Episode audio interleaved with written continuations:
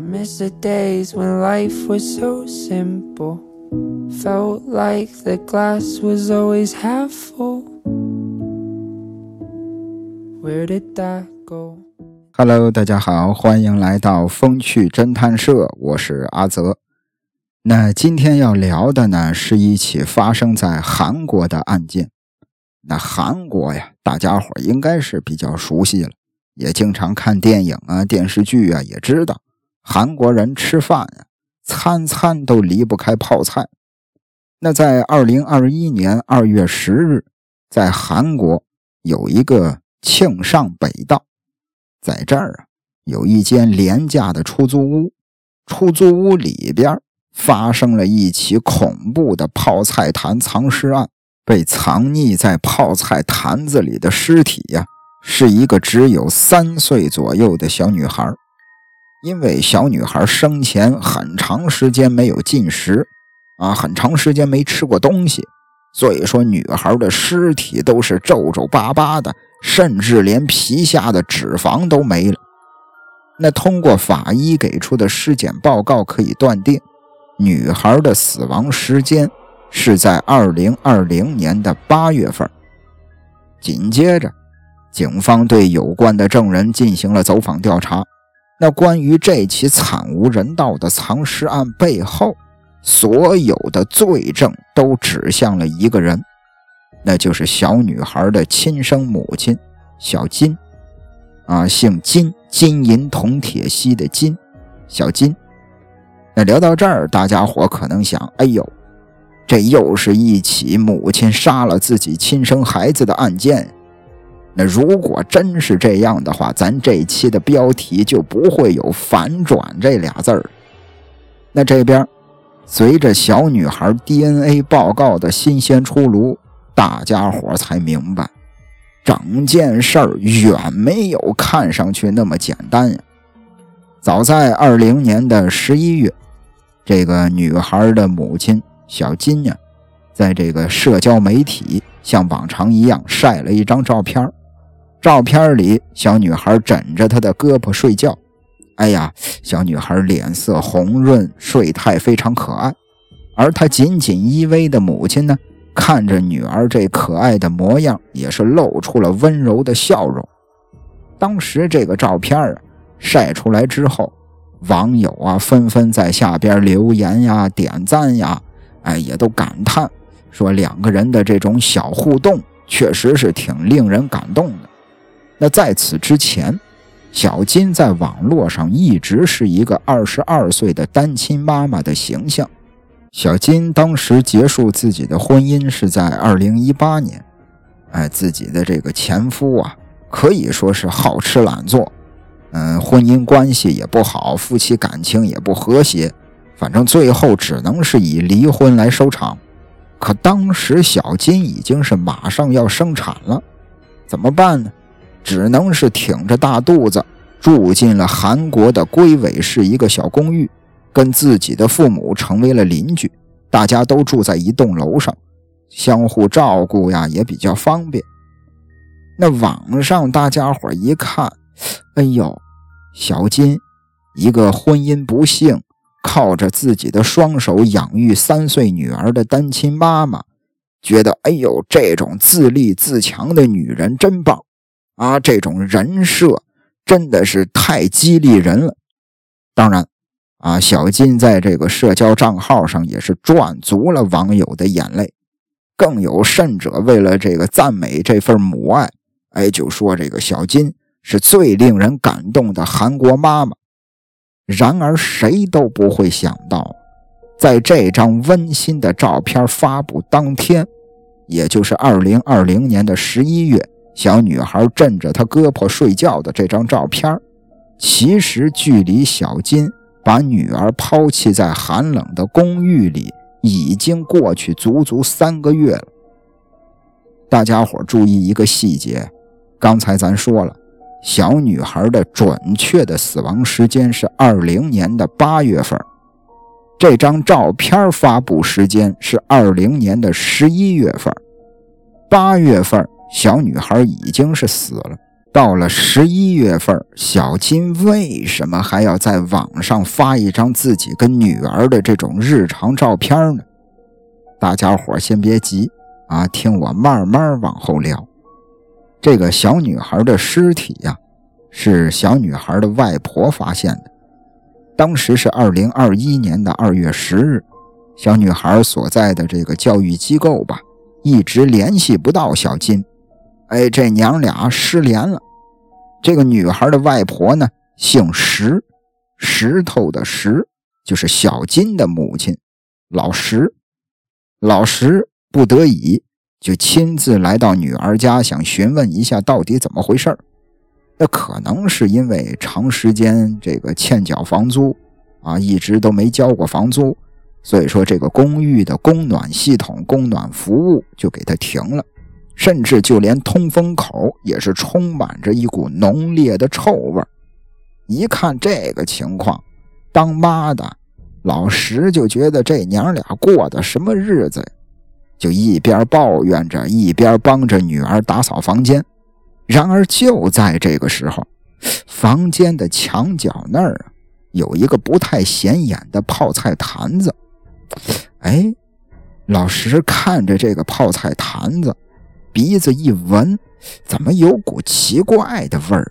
就是跟房间里的这些垃圾的那种恶臭相比，这个泡菜坛子里散发的味儿更奇怪。就是泡菜坛子呀，它本身有一股子这个酸菜味儿，但是酸菜味儿里边怎么还夹杂着一股子臭味儿？其实此时的老石并不知道，那是。尸体人的这个蛋白质分解之后的那种腐烂尸体的味道，老石心说这是怎么回事啊？怎么这么臭啊？心里琢磨着，就过去把这个泡菜坛子给打开了。泡菜坛子的这个坛子盖一打开，就看见这个坛子里边坐着一个小木乃伊。而等他再定睛一看，这个恐怖的木乃伊不是别人，就是他半年多没见过面的外孙女。看着外孙女这凄惨的死状，老石吓得两腿发软呀，赶紧的就找来楼下的丈夫给警方报案了。接到报案之后，警方迅速赶到现场进行调查，在对女孩尸检的过程当中。法医发现，这个小女孩的死亡时间应该是在六个月之前，而且因为这个死亡的时间太长了，死因很难具体的确认。但是从胃液的反应可以得知，在这半年的时间里，小女孩是水米未进，也就是说，这个可怜的小女孩很有可能是在公寓里活活饿死的。那聊到这儿，有件事儿咱必须知道。对于小金来说呀，他的女儿明明早在半年前就被遗弃在公寓了。那他的母亲呢？小金呀，在这大半年的时间里，一边厚颜无耻的和新任丈夫花着死去孩子那每个月五万块钱人民币的养育津贴，一边呢。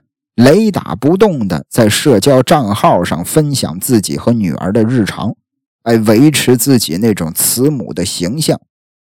很显然，小金的这种做法很难不让警方对他产生怀疑呀。那也别废话了，给他逮了吧。紧接着，警方在审讯小金的过程当中，小金呢也是扛不住这个心理压力了，最终。也承认了女儿的死是自己直接造成的，而在被问及你作为一个母亲为什么会狠心抛弃自己亲生骨肉的时候，小金呢，哎呀，故作哭态，表示自己也是事出有因。怎么回事原来在去年的八月份啊，小金呀怀上了这新任男朋友的孩子。这个新任的男朋友呢，正式的向小金提出了这个结婚的请求。那紧接着在筹办婚礼的过程当中，考虑到自己跟男朋友的这个经济状况啊，实在是养不活两个孩子。小金这才有了暂时的把三岁的女儿留在出租屋的主意。哎，心说等到自己这个手头宽裕了，再把女儿接到身边来照顾。那很显然，小金的这套说辞、这套辩解是漏洞百出啊！啊，反正在场的警方是不买账。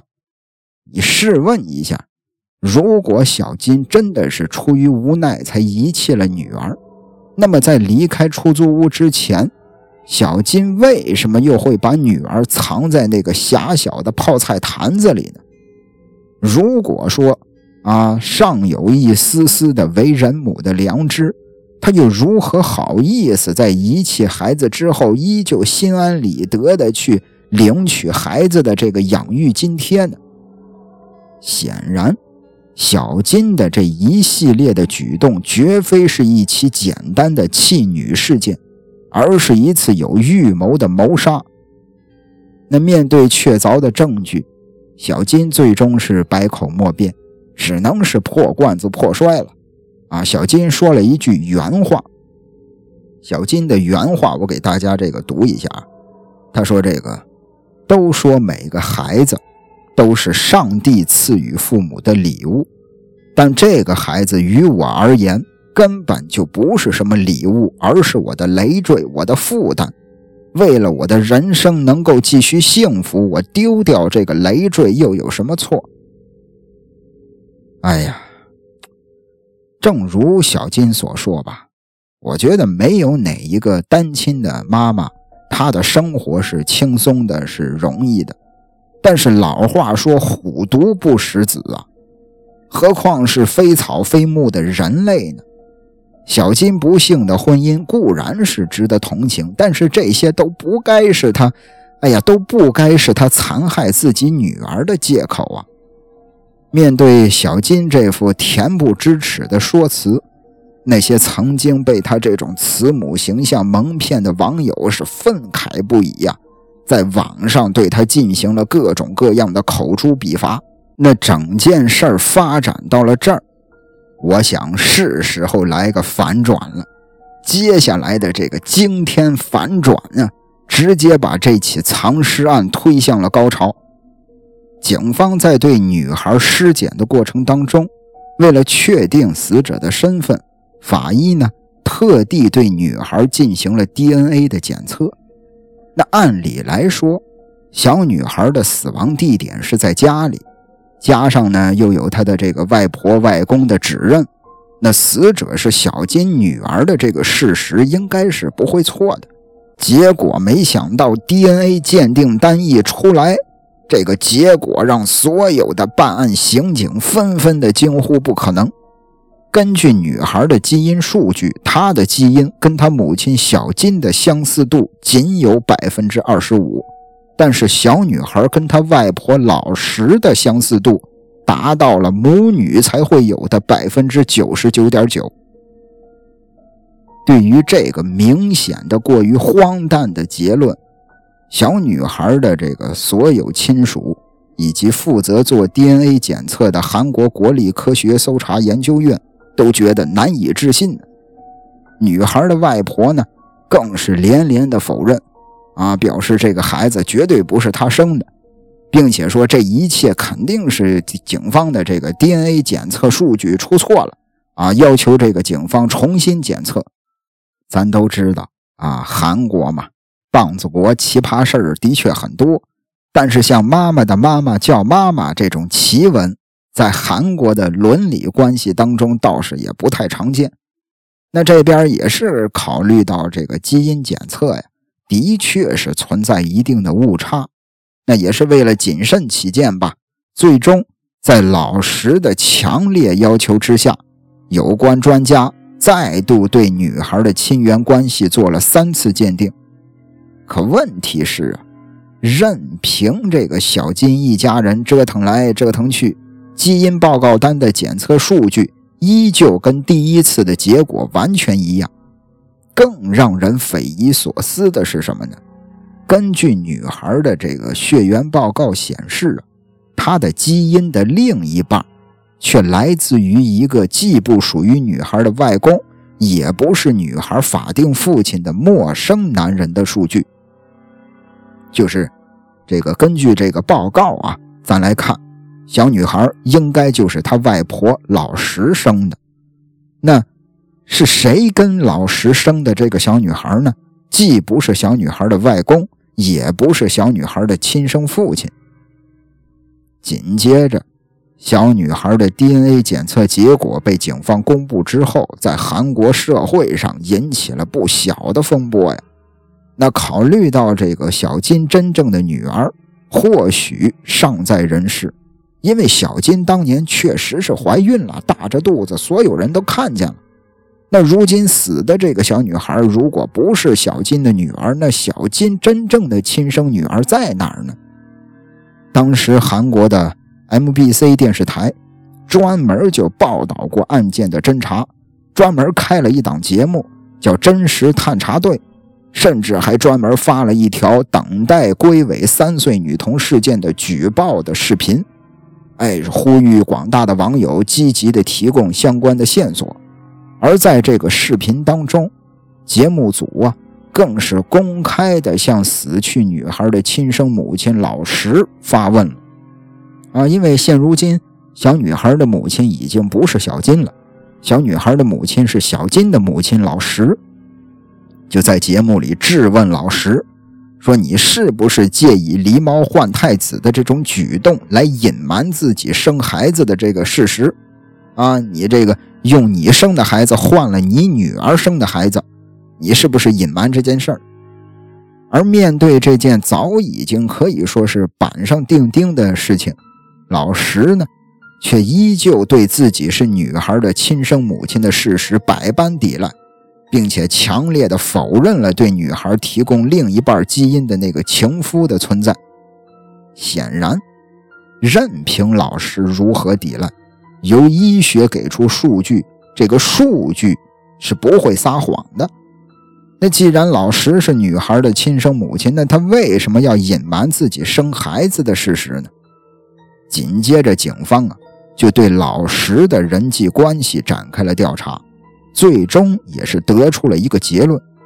前边咱说了，说这个女孩的 DNA 的比对当中啊，女孩的外公与女孩的 DNA 不匹配，也就是说啊，说白了就是这个老石啊，这两年很有可能背着丈夫发生了婚内出轨，而且呢还不幸怀上了情妇的孩子。啊，就是这个被绿了，就是这点事儿。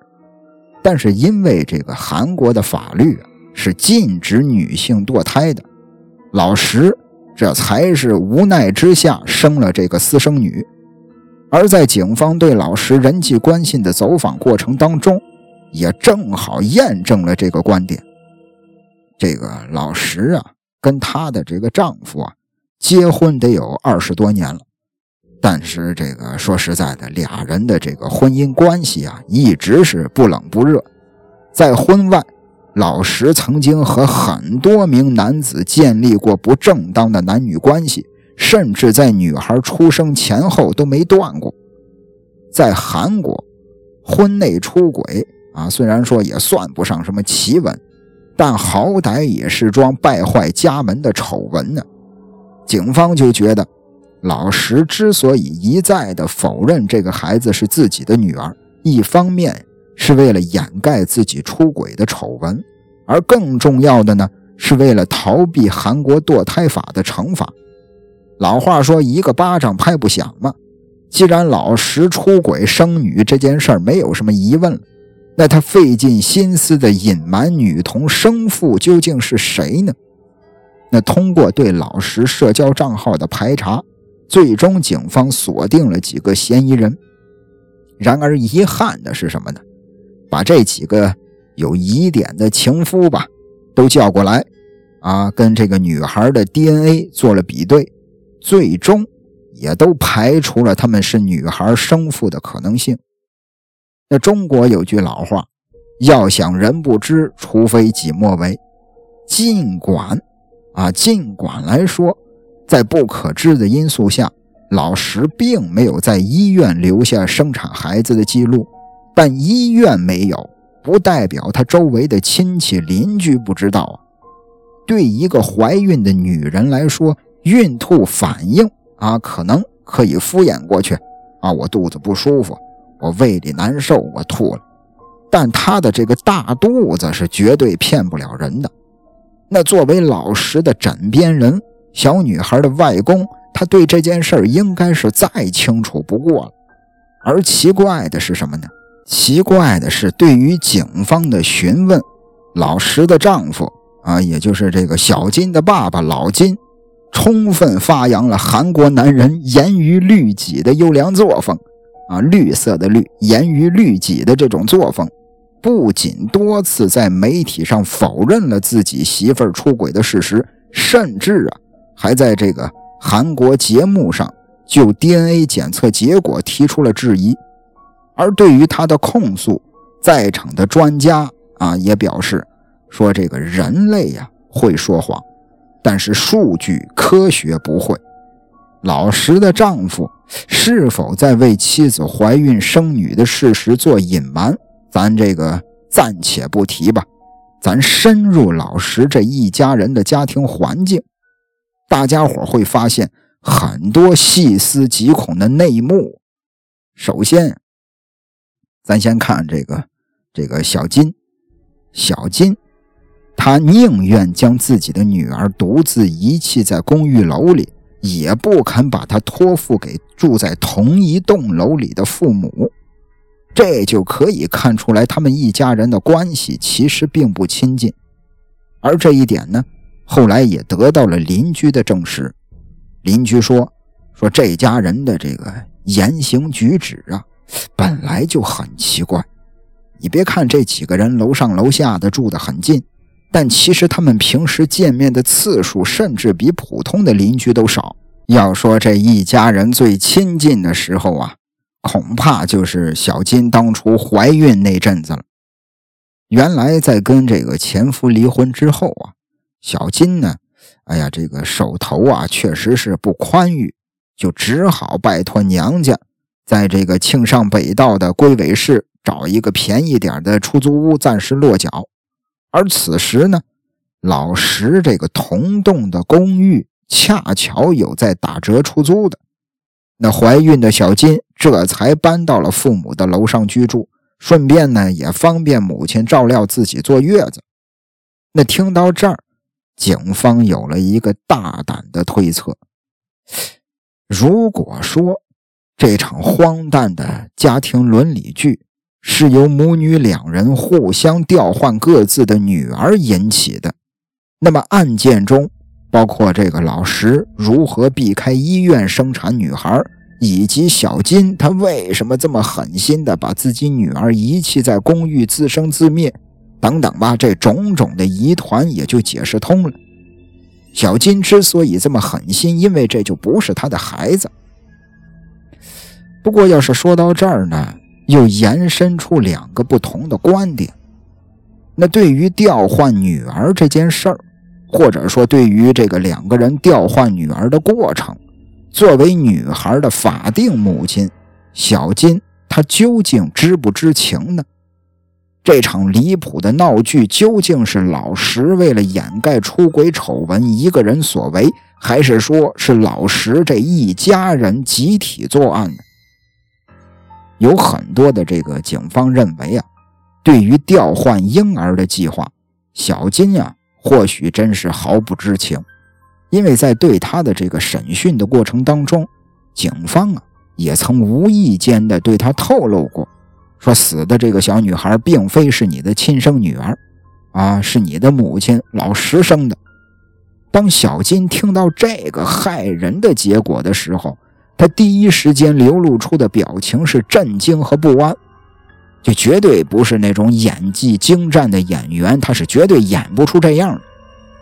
当时对于这个猜测，大部分的这个警方还有这个网上的网友也都表示了质疑和否定。原来在对于老石的这个通讯记录以及公寓摄像进行侦查的时候，警方就曾经发现。在二零二一年二月九日，也就是老石发现女孩并且报案的前一天，老石早就进入过女儿小金的公寓了。他那天去女儿的公寓啊，发现屋里边很脏很臭，他帮着打扫卫生。那不是他第一次去，前一天他就去过了。而且当时老石跟自己的女儿小金还进行了通话。当然，这俩人的这个通话的内容咱们就不得而知了。但是监控拍下了俩人通话时的这个影像，啊，虽然说没有声音，但是能看出来，老石跟自己女儿打电话的时候啊，他脸上流露出的表情，他的眼神啊、神情啊，特别的阴狠。那通过这些画面，咱们可以猜测，在这通电话里，他跟自己的女儿一定是达成了什么不可告人的协议。而警方认为呢，这份协议必然是跟老石弃尸的行为有关。为什么这么说呢？咱可以看一下当天的这个监控拍下的画面。在二一年二月九日，韩国的上庆北道风雨欲来，狂风乱作，似乎是有什么不好的事情将要发生。而就在这一天，老石啊。从这间垃圾成堆的公寓里，将藏匿着外孙女的泡菜坛子抱在怀里，打算可能是把它处理干净。而就在千钧一发之际，在这个录像画面当中啊，令人费解的一幕发生了，就看见原本已经走到过道的老石，不知道是看见了什么，或者是听到了什么。竟然用手指颤抖的把这个泡菜坛子原封不动的摆了回去，之后就看见这个老石啊，像见了鬼似的锁好了门，逃离了现场。后来警方拿着这卷录像找到了老石，就询问他当天究竟发生了什么。老石看了这个录像之后啊，大惊失色呀，就说这个弃尸行为啊。是自己的女儿小金指使的，自己当时也不过是听从了他的安排。而为了洗清自己的嫌疑，老石甚至拉出自己的丈夫做垫背的，哎，表示当天他就将这个外孙女惨死的消息告诉了自己的丈夫，是自己的丈夫阻止了自己报警，啊，要求两个人第二天再去通知警方。那对于老石的这番辩白。犯罪学科的教授通过对他进行多轮的心理侧写，否认了他的无罪论。老石被捕之后啊，在多次的审讯期间吧，他的这个说辞前后不一，这就是很明显的说谎的表现。人们常说嘛，说这个经常撒谎的人啊，他一定很聪明。为什么说他很聪明呢？不是说他要不停的编织谎言来弥补上一个谎言，而是说他要记住自己撒的谎。老石就记不住自己撒的谎，每一次的口供，每一次的说辞都不一样。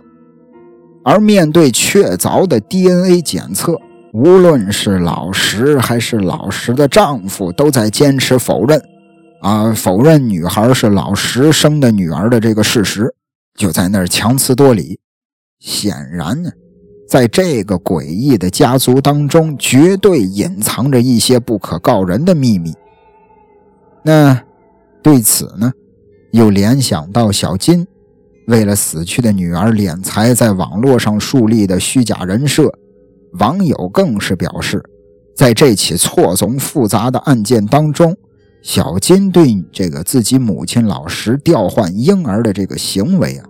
他很可能是知情的，毕竟如果小金不知道女儿是自己的亲生女儿，这个世界上又有哪位母亲会在得知女儿去世的消息之后，第一时间是让对方帮着自己收拾干净，对吧？你把自己的女儿留在公寓里了，然后这个你得知了自己的女儿被活活饿死了，你的第一反应是让自己的母亲帮着你把尸体处理掉、收拾干净。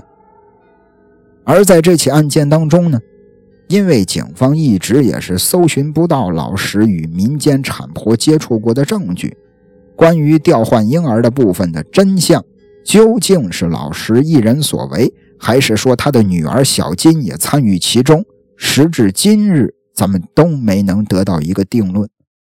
那不过根据这个通话记录和这个监控录像啊，老石抛尸的这个罪行是板上钉钉了。对此，这个警方以老石弃尸未遂的罪名把他逮捕了。当然，啊，与这个秘密同样不得而知的是，死去的女婴这个小女孩她的亲生父亲究竟是谁？以及小金他真正的女儿现在又身在何方？这些咱都不知道。对此，有专家也曾指出来，说这起案件一样的这个谜团啊，其实都是由这个老石，都是这个不知名的情夫所引起的，都是这个男人坏的事儿。所谓解铃还需系铃人，老石丈夫啊，小金的父亲老金。他为什么要帮着妻子这个出轨生女啊？为什么要帮着他这个掩盖这个丑闻呢？老石为什么要把女儿的这个亲生骨肉调包呢？为什么要换成自己的私生女让女儿抚养？以及小金真真正的孩子是否还尚在人间？这一切的疑问都跟这个不知名的情夫的身份有关。那正如。咱之前提到的那位 DNA 的鉴定专家，他说人是会撒谎的，科学不会。同样的，时间也不会。随着时间的流逝，掩盖在这起匪夷所思的案件中的团团迷雾也终将被人拨开，而隐藏在这个家族中的这个令人难以启齿的秘密，终会赤裸裸地揭示在大家面前。然而，无论这个秘密究竟是什么，这家人为了守住这个秘密而撒的各种各样的谎言的背后，是一个三岁女孩鲜活的生命啊！哎呀，这个小女孩又做错了什么呢？那聊到这儿，这起案件也就结束了。准确的说，是这起悬案吧，也就结束了。那当然。像这种啊泡菜淹尸案，在韩国的历史上啊，这绝对不是第一次啊，也远不止这一起案件。最早的一次发生在一九七五年啊，这起案件当时可以说是相当轰动啊。哎呀，这个案件一出来，可以说韩国人闻泡菜色变，大家伙都害怕自己家的泡菜坛子一打开，里边是一堆人肉。这事儿发生在一九七五年的六月二十三日，当时这个首尔的警察局啊，接到了一通报警电话，电话的另一头是一个小女孩。小女孩告诉警方说，她的妈妈李淑子失踪了。李木子李淑就是贤良淑德的那个淑，子就是啊儿子、女子、男子的那个子。小女孩报警了，说她妈妈李淑子已经失踪了。啊，自从这个三天前，嗯，妈妈跟这个继父李八国大吵一架之后，就再也没见着他人。李八国啊，可咱这个韩国名字啊，翻译成中文可能这个音译啊字儿啊也也不太一样。那这李八国呀，也是木子李，一二三四五六七八的八，国家的国。那女孩口中的继父李八国，他其实在生活当中可以说是一个非常暴躁的人，经常的对妈妈对这个李叔子啊拳脚相加，不止一次的说要杀了李叔子。而现如今，李叔子失踪了，这很难不让人起疑。那这边警方接到报案之后，也是立刻展开了调查。面对警方的质疑。李八国呢？啊，因为这个有一条定论嘛，就是说这个，嗯，媳妇儿遇害，第一嫌疑人就是丈夫；丈夫遇害，第一嫌疑人就是媳妇儿。啊，这个伴侣是永远被排在第一嫌疑人的，所以警方马上就这个审讯了李八国。那面对警方的质疑，李八国先是承认了，啊，说这个俩人确实吵架了。随后呢？又解释说：“说这个李叔子，我媳妇儿啊，可能是回娘家了。这是他一直以来经常有的操作啊。我们只要是一吵架、一闹别扭啊，他就回娘家啊，可能住个几天啊，一个星期，可能气消的差不多了，我就去他娘家再把他接回来。那至于两口子为什么吵架呢？李八国说啊：“说是因为自己媳妇儿非要跟自己离婚。”自己呢又不想离，所以俩人才会有的矛盾。那对于动手打人这些事儿，李八国是坚决的否认。要说当时人家这李八国呀，呃，这个面对审讯呀，面对警方啊，他的这个态度很诚恳，再加上警方也没有什么证据，那询问完之后就让李八国离开了。随后，警方也是跟李叔子的娘家呀、朋友啊，也都取得了联系。但是娘家这些人，还有李叔子的朋友，都说了，也是好几天没见着李叔子了。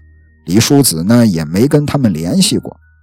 那如此看来，这个李叔子是没回娘家，可能真的就是失踪了。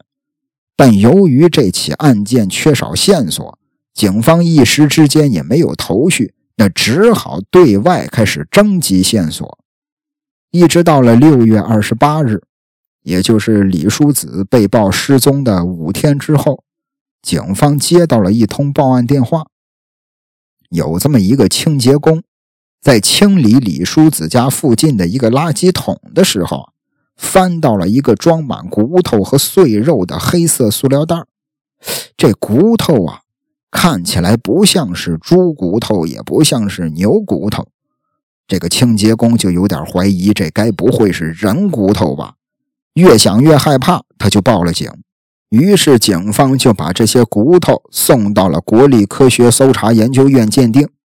没过多长时间，鉴定结果出来了，这些骨头果然就是人骨头。那再一鉴定发现，这些骨头啊。属于一名四十岁左右的女性，而且这个人骨上啊有那种锯子切割的痕迹，啊，有那种锯锯齿切割的痕迹，而死亡时间大概是在八天之前。所有的这些信息都跟李叔子的情况相符啊，发现的这个地点呢，又很巧合的是在李叔子家附近。这很难不让人联想到一块儿。警方再次对李八国进行了询问。对于妻子可能已经遇害的情况，李八国当时十分的震惊啊！哎呀，完全接受不了自己媳妇儿死了这件事儿，在警方面前一把鼻涕一把泪，哎呀，也是悲痛欲绝，忍不住的就回忆自己跟自己媳妇儿的那些点点滴滴。反正当时这个警方看着也是挺难受的，啊，也是安慰了他好长时间。这边询问完李八国之后，又询问了这些邻居啊、亲戚啊、朋友，但是这些人对李八国的评价截然相反。在他们的口中啊，李八国并不是一个好丈夫，这小子暴力、懒惰。平时家里的开销全都是李叔子自己负责，这小子就是个甩手掌柜的，每天就是自顾自的去潇洒。除此之外，警方还从李八国的孩子口中了解了一件事儿：李八国跟他媳妇儿李淑子吵架之后的第二天早上，这孩子呀，在家里边闻到了一股味儿。也说不上来是什么味儿，小孩站在那儿仔细的又闻了闻，有点像那种烤肉的味道。但问题是前一天家里也没吃烤肉啊，怎么会有这种烤肉的香味呢？那鉴于以上的疑点，警方随即把李八国拘留了起来。那经过多番的审讯，李八国。最终承认了杀害李叔子的罪行。要说这李八国呀，自幼是父母双亡，也没人管，自然呢也没上过什么学，一直是在大街上胡混瞎混。或许也是因为这样，这小子见的人多了啊，见人说人话，见鬼说鬼话，在追女孩方面一直都是很有一手。后来在一次舞会上，他结识了一位富家千金，俩人结了婚，有了四个孩子，哎，靠着妻子娘家李八国过得十分的富裕。结婚十一年之后，他的这个有钱的媳妇儿突然因病去世了。给李八国留下了不少的遗产，但是这小子呢，哎呀，挥霍惯了，习惯了那种奢靡的生活，很快就把这些遗产全都花干净。那一直看不惯李八国所作所为的娘家，啊，就是他那有钱媳妇儿的父母，自然也不会继续的资助李八国了。那想继续维持现有的生活标准，李八国呢？就需要赶紧找一个值得依靠的人。那身价不菲的离异带孩子的老板娘李淑子就成了李八国的目标。在李淑子面前，李八国表现的是十分的老实可靠。啊，一来二去，俩人就陷入了热恋，开始同居。要说这演戏呀，你能演一时；两口子过日子，你能演一辈子吗？你演不了一世啊！李八国跟李叔子同居没多长时间，哎呀，就暴露了他那贪婪、懒惰的那种本性，俩人也是矛盾不断。同居一年之后，李叔子实在是受不了李八国了，在一九七五年六月十日，他带着自己的孩子从李家搬走了。当时李八国预感情况不妙。李叔子这次是去意是异常的坚决，于是案发前一天，六月十九日，李八国把李叔子哄骗到了李家，然后他就开始哎呀哀求李叔子回家呀，哎承认错误呀，但是也都遭到了李叔子的拒绝。遭到拒绝之后，李八国要李叔子交出一半的财产。你的这个财产呀，分我一半，你就可以走了。人家李叔子当然不同意，俩人就财产这件事儿发生了激烈的争吵。哎呀，从晚上一直吵到了凌晨。李叔子打算停下这没有意义的争吵，准备离开。李八国杀心骤起，死死地掐住李叔子的脖子，把他活活给掐死了。杀了人之后。李八国就把李叔子的尸体拖到了浴室，开始毁尸灭迹。他呀，先把李叔子的头发呀、皮肤啊全都剥下来，然后一把火烧了。紧接着对尸体又进行了肢解，那些小块的碎肉啊，全都塞进了浴室的下水管道冲走了。大块的碎肉和骨头呢？都放进了泡菜坛子里，还有一部分丢弃在了距离他家一公里之外的垃圾场，另一部分呢丢弃在了成金馆大学首尔校区附近的一个垃圾场。至此，案件真相大白。很快的，这小子李八国呀被判处了死刑，在一九七七年被执行死刑。那这起案件揭发之后啊。如此变态的杀人方式和藏尸手法，可以说是震惊了整个韩国了。哎呦，一时之间人心惶惶，大家伙谈泡菜色变。这是关于韩国泡菜淹尸案发生的最早的一起案件。那聊到这儿呢，这期节目也差不多了。这期节目一共聊了两起案件，啊，聊了一个这个离奇的啊，发生在。距离现在这个时间还算比较近吧，发生在二零二一年的案件。那紧接着呢，又聊了一个韩国最早的一起这个泡菜淹尸案。那大家伙这个有留言啊，有这个朋友留言说挺喜欢那种呃讲一个案件，然后又延伸出类似案件的这种讲述方式。那其实这个这种方式啊，也是我个人来说比较擅长的一种方式吧。之后呢，如果说大家伙喜欢的话，咱这个小播客啊，可以各种各样的讲述方式都尝试一下。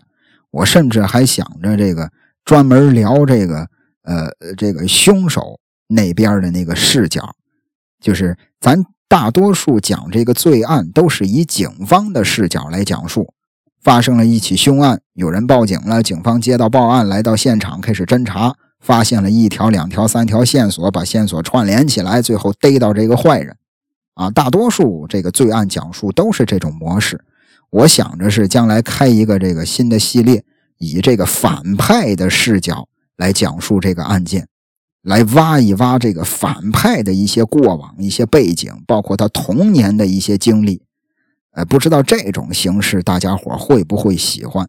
那如果大家觉得风趣侦探社这个小播客，哎，还行，还有点意思，那不妨帮我点个订阅关注，感谢您的收听，咱们下期再会。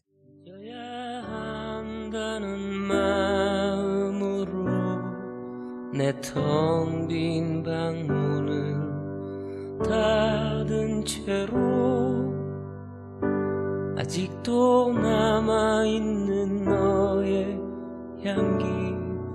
내 텅 빈 방 안에 가득한데 이렇게 홀로 누워 천정을 보니 눈앞에 글썽이는 너의 모습. 잊으려 돌아 말 없이